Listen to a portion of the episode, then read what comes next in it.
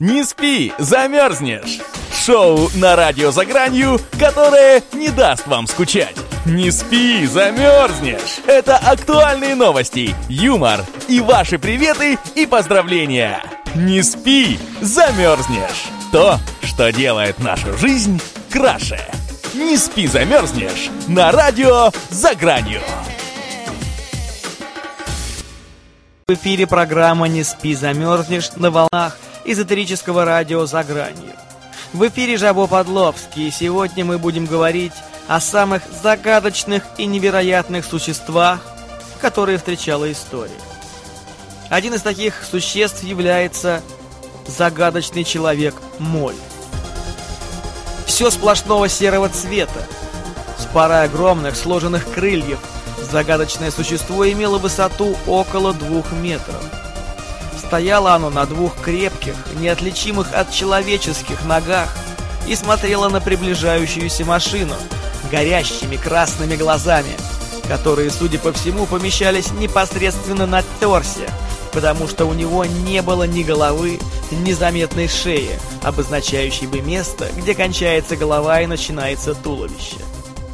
Именно таким было привидение гуманоид, вышедшее на дорогу и испортившее поездку Роджеру Скарбери, его жене и двум их друзьям. Тогда, 15 ноября 1966 года, около половины 12 ночи, они как раз проезжали мимо заброшенной фабрики, на которой войну производили взрывчатые вещества – и которая находилась неподалеку от Пойнт Плезант, штат Западная Вирджиния. Перепугавшись, они поспешили обратно, развив скорость 160 км в час, но чудовище летело за ними, пища на самых высоких нотах, причем не прилагало никаких усилий, чтобы не отстать, и даже не разворачивало своих крыльев, но когда они приблизились к Пойнт Плезант, оно внезапно исчезло. Это чудовище уже знали в Point Pleasant. В 1961 году некая дама, водитель машины и ее пассажир, ехавшие по дороге вдоль реки Агайя, были до полусмерти напуганы очень похожим существом. Оно стояло посреди дороги, будто ждало приближавшуюся машину, но неожиданно взмахнуло своими огромными крыльями, размах которых был около трех метров, и взмыло вертикально вверх. Тем не менее, именно случай с супругами Скарбери и их друзьями привлек внимание средств массовой информации к этому в высшей степени странному существу, которое вскоре получило имя Человек-Моль. В течение последующих 13 месяцев более сотни людей, по их словам, встречали его в самом Point Pleasant или его окрестностях. Описания большей частью совпадали с описанием, данными супругами Скарбери – Самое исчерпывающее и проблемное издание на тему загадочного человека Молли – это ставшая классической книга Джона Килла «Пророчество человека Молли», опубликованная в 1975 году. В ней он обращает внимание на тот факт, что появление жуткого чудовища вовсе не единственная аномалия, которая в то время имела место в районе Пойнт-Плезант. Здесь было и настоящее нашествие НЛО, и непонятные, ужасные увечья животных. И хождение невесть откуда взявшихся анонимных чиновников в неизменных темных костюмах по домам жителей, что само по себе необъяснимое явление, появление так называемых «людей в черном». Соответственно, Килл и несколько других исследователей предположили, что Человек-Моль представляет собой паранормальное существо, возможно, гости из другого измерения, как в пространстве, так и во времени. Более консервативная точка зрения принадлежала биологу Роберту Смиту из Университета Западной Вирджинии, который считал, что Человек-Моль мог быть кочующим видом очень высокого, с серым оперением канадского журавля груз канадец Однако эти птицы с длинными шеями мало напоминают человека-моль, у которого шея вообще отсутствует. Возможно, самое интригующее из всех объяснений предположил в 1988 году исследователь Марк Холл в своей книге «Громовые птицы». Живая легенда о гигантских птицах.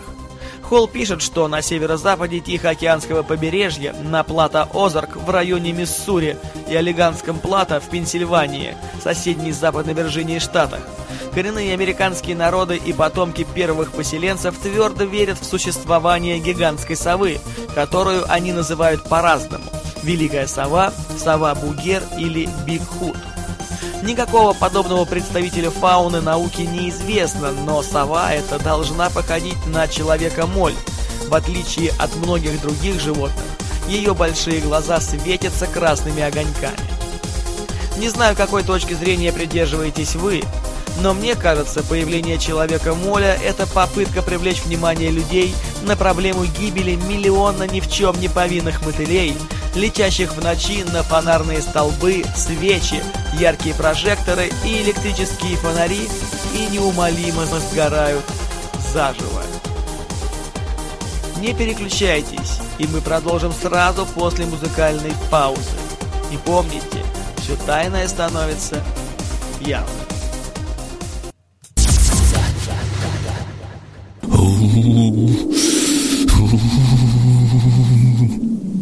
Не спи, замерзнешь! Шоу на радио «За гранью», которое не даст вам скучать. Не спи, замерзнешь! Это актуальные новости, юмор и ваши приветы и поздравления.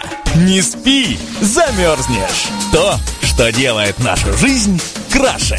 Не спи, замерзнешь! На радио «За гранью».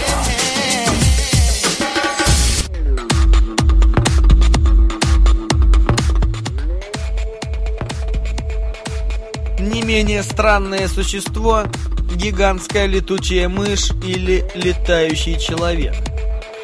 Жители западной части острова Ява рассказывают о гигантской летучей мыши, которую они называют Ахул. Именно такой звук по три раза подряд она издает во время полета. Голова ее похожа на обезьянью, но морда по форме напоминает человеческое лицо – у нее темные большие глаза, тело, проросшее серой шерстью, размером не меньше, чем у годовалого ребенка, а размах огромных крыльев около трех с половиной метров. У самой большой из известных летучих мышей размах крыльев приблизительно вдвое меньше. Тем не менее, рассказы об акулах нельзя безоговорочно отнести к Алфлеру. Натуралист Эрнст Бартелс однажды вечером в 1927 году отчетливо слышал ее характерный тройной крик. Еще более подобен человеку, во всяком случае согласно местной традиции, так называемый Оранг-Бати, летающий человек, с Сирама. Хотя этот индонезийский остров, второй по величине в группе Малукских островов, его внутренняя часть покрытая непроходимыми тропическими лесами, до сих пор почти не исследована. В июне 1986 года Тайсон Хьюз, специалист по тропическим сельскохозяйственным культурам, по работе посетил Сирам. Находясь там, он записал много подробных рассказов местных жителей об Орангбате, причем летающий человек явно вызывал у них ужас – они утверждали, что он представляет собой человекоподобное существо высотой около полтора метра, с рыжей шкурой, черными крыльями и длинными тонким хвостом, и издает характерные заунывные вопли. В больших количествах орангбати обитают на потухших вулканах Сирама, а по ночам летят из леса к берегу, и там крадут детей из Ураур и других прибрежных деревень беспомощные малыши навсегда исчезают в неприступных горных жилищах Орангбати. Что такое Орангбати? Это гигантская летучая мышь или что-то еще? И тут можно вспомнить о странном свидетельстве, полученном из Вьетнама. Эрл Моррисон был одним из трех солдат американской морской пехоты которые стояли на посту возле города Танан в Южном Вьетнаме летним вечером 1969 года. Внезапно они якобы увидели ни на что не похожее существо, медленно летящее в их направлении. К их изумлению, они разглядели, что оно очень напоминает обнаженную женщину, ростом в полтора метра, с черной, покрытой шерстью шкурой и еще более темными крыльями. С тыльной стороны крыльев были видны вполне человеческие руки с локтями, ладонями и пальцами. Прежде чем скрыться из виду, оно пролетело настолько близко, что морские пехотинцы слышали шуршание крыльев. Традиционное объяснение этого сообщения таково. Солдаты приняли за загадочное существо какую-нибудь обычную крупную птицу или летучую мышь, что вполне понятно, если учесть стресс от пребывания в зоне военных действий. Однако, если принимать во внимание рассказы об Орангтбате, то история выглядит несколько по-другому, не правда ли? Заслуживают внимания и исходные сообщения о встрече с крылатым гуманоидом, которые уже давно поступают из Приморского края, Дальний Восток России. Здесь его так и называют «летающий человек». Одного такого человека несколько лет назад видел в тайге охотник Куренцов, когда тот пролетел над таежным костром. В сообщениях часто говорится о странном крике летающего человека, который напоминает женский вопль и заканчивается скорбным стоном.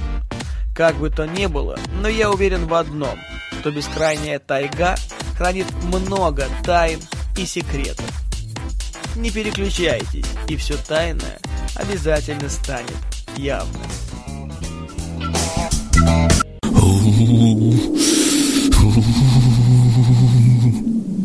Не спи, замерзнешь! Шоу на радио «За гранью», которое не даст вам скучать. Не спи, замерзнешь! Это актуальные новости, юмор и ваши приветы и поздравления. Не спи, замерзнешь! То, что делает нашу жизнь краше. Не спи, замерзнешь! На радио «За гранью».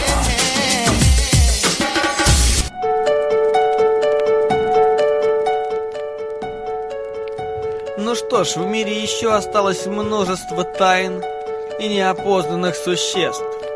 Одним из таких является Человек-сова. В течение 1976 года несколько детей и девочек-подростков, независимо друг от друга, видели около церкви в Манене, маленькой деревушке на южном побережье Корнуола, странного пернатого человека-сову.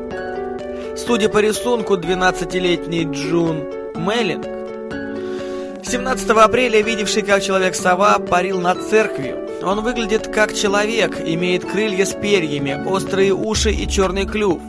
Он очень похож на сову. И на рисунке Салли Чемпмен, одной из двух девушек, наблюдавшей 30 июля за тем, как это странное существо постояло в сосняке рядом с церковью, а потом улетело. По словам Салли, это была сова ростом с человека, с красными горящими глазами, острыми ушами и чем-то вроде клешней вместо ног. Описание и рисунок Салли вызывают в памяти образ европейского филина Буба-Бубо. Птицы, хотя и не распространенные в Англии, но частенько сбегающие от своих хозяев-коллекционеров. Затем человека-сову видели у той же церкви в 1978 году, после чего он исчез. Тем не менее, в конце 80-х подросток, я назову его Гэвин, сейчас он студент-зоолог, прогуливаясь как-то летним вечером со своей девушкой в лесу рядом с Маненом, неожиданно увидел, что на ветке толстого хвойного дерева стоит поднявшими крыльями человек-сова – серо-коричневого цвета с горящими глазами. Роста в нем было примерно метр с четвертью, и ребята увидели на каждой ноге по одному огромному пальцу. Обнаружив, что его увидели, он дел дернул горовой головой вниз и вперед, махнул крыльями и просто прыгнул назад.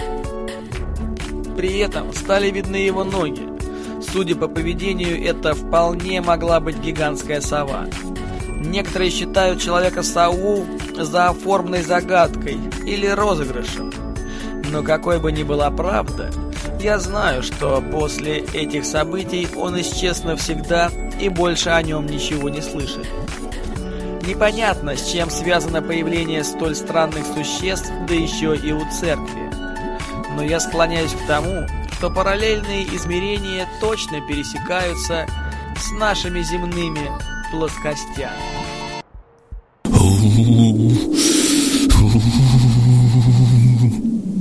Не спи, замерзнешь! Шоу на радио «За гранью», которое не даст вам скучать. Не спи, замерзнешь! Это актуальные новости, юмор и ваши приветы и поздравления. Не спи, замерзнешь! То, что делает нашу жизнь краше. Не спи, замерзнешь! На радио «За гранью».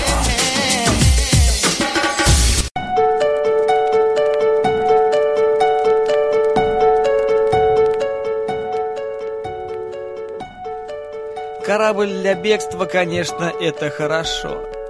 Но что делать, если за тобой гонится гигантский осьминог или кальмар? Этот рассказ о загадочном существе, то ли кальмаре, то ли осьминоге, гигантскую тушу которого нашли выброшенную на берег 30 ноября 1896 года. Герберт Колус и Данхэм Коротер – ехали на велосипедах вдоль берега в районе Анастазия-Бич, недалеко от города Сент-Агастин в восточной части полуострова Флорида, и наткнулись на разлагающуюся тушу гигантского осьминога-кальмара, наполовину занесенную песком. По виду она напоминала мешок грушевидной формы, была розового цвета и имела длину 5,5 метров, ширину 3 метра и толщину более метра. Приблизительный вес конечностей, похожих на руки и шесть из них, от 7 до 11 метров длиной, при том, что сохранились не полностью. Седьмая конечность оказалась обрубком, и длина ее была не более полутора метра. На следующий день огромного кальмара осмотрел местный хирург Дэвид Уэбб, который позже ее сфотографировал. К концу 1896 года прилив снес останки обратно в море. Вскоре их снова выбросило на берег, но на этот раз конечностей у туши уже не было. Уэбб и другие свидетели были уверены, что это было тело по-настоящему гигантского осьминога. И прочитав отчет Уэбба, Эд Эдисон Эмери Уэрилл, профессор-зоолог из Ельского университета, согласился с ним. Верил рассчитал, что в жизни это колоссальное животное весило 18 или 20 тонн. размах его щупальцев достигал от 45 до 60 метров, то есть был почти в 7 раз больше, чем, согласно данным современной науки, могут быть осьминоги. Верил дал флоридскому великану имя Octopus сигантеус.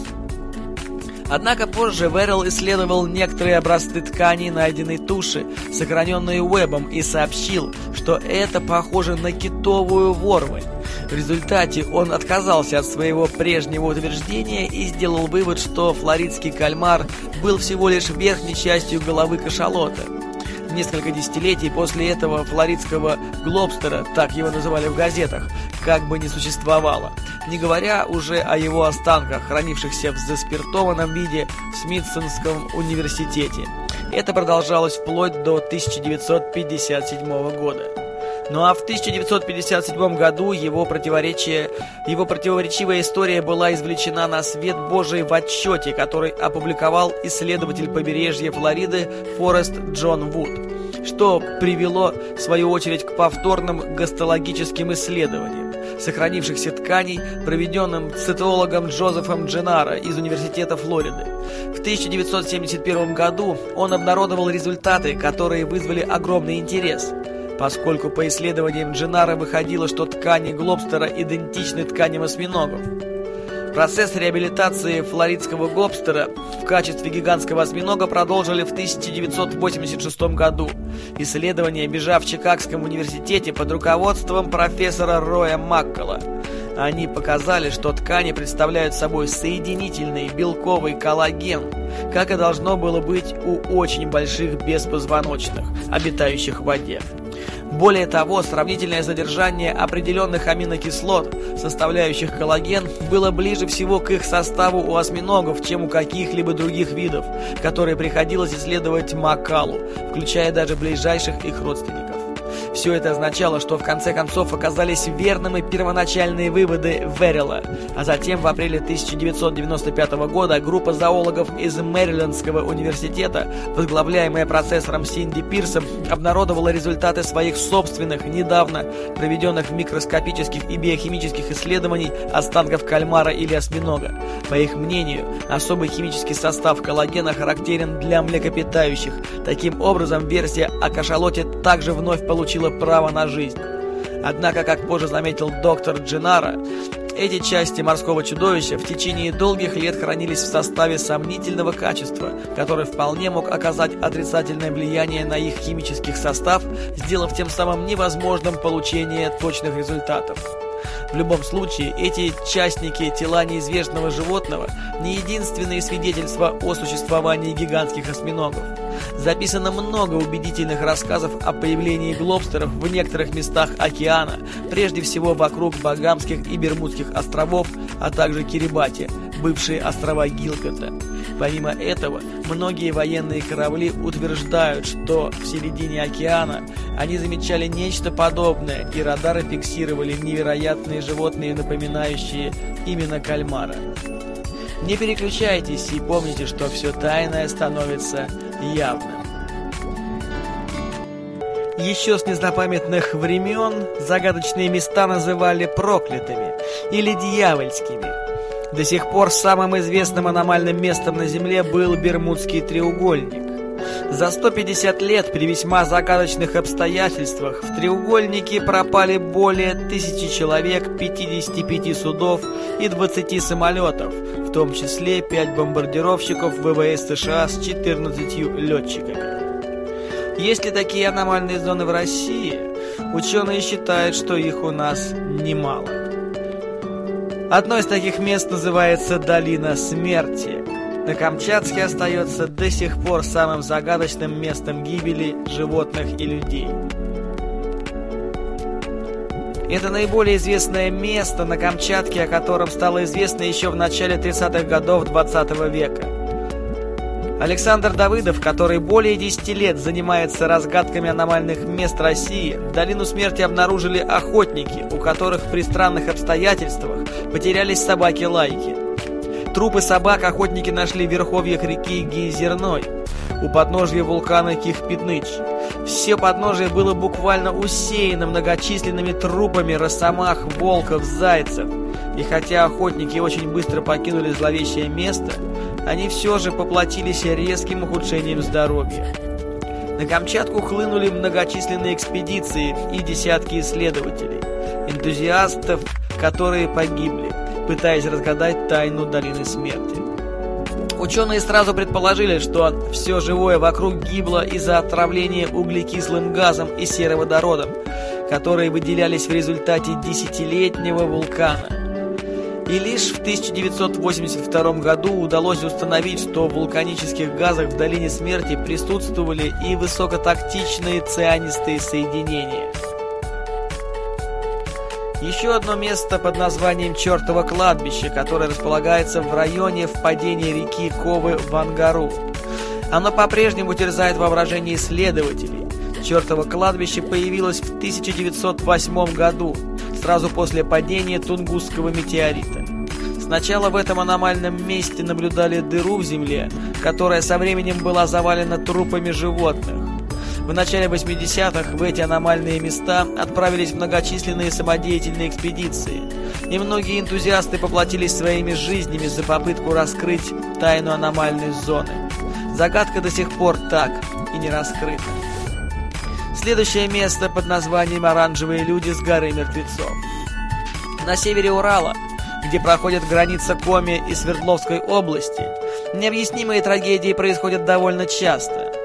Склон 1079 годы, холод Сяхыл, что в переводе с манси означает «гора мертвецов», может претендовать на название российского Бермудского треугольника.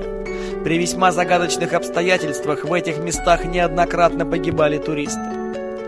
Первая трагедия произошла в 1959 году. В тот солнечный зимний день на горбу собрались восходить свердловские туристы. Их было 9 человек, и все они были студентами. До темноты взойти не успели и приняли решение раскинуть стоянку прямо на склоне. Установили палатку и легли спать. Но ночью произошло что-то необъяснимое. Окоченевшие трупы студентов обнаружил летчик Геннадий Патрушев. Он и вызвал к месту трагедии спасательную группу. Спасатели наткнулись на ужасные находки. Двое погибших лежали у входа в палатку, еще один труп нашли в самой палатке. При вскрытии у него обнаружили трещину в черепе. При этом не было следов соприкосновения какого-либо предмета с кожей головы. У одной из девушек был вырван язык.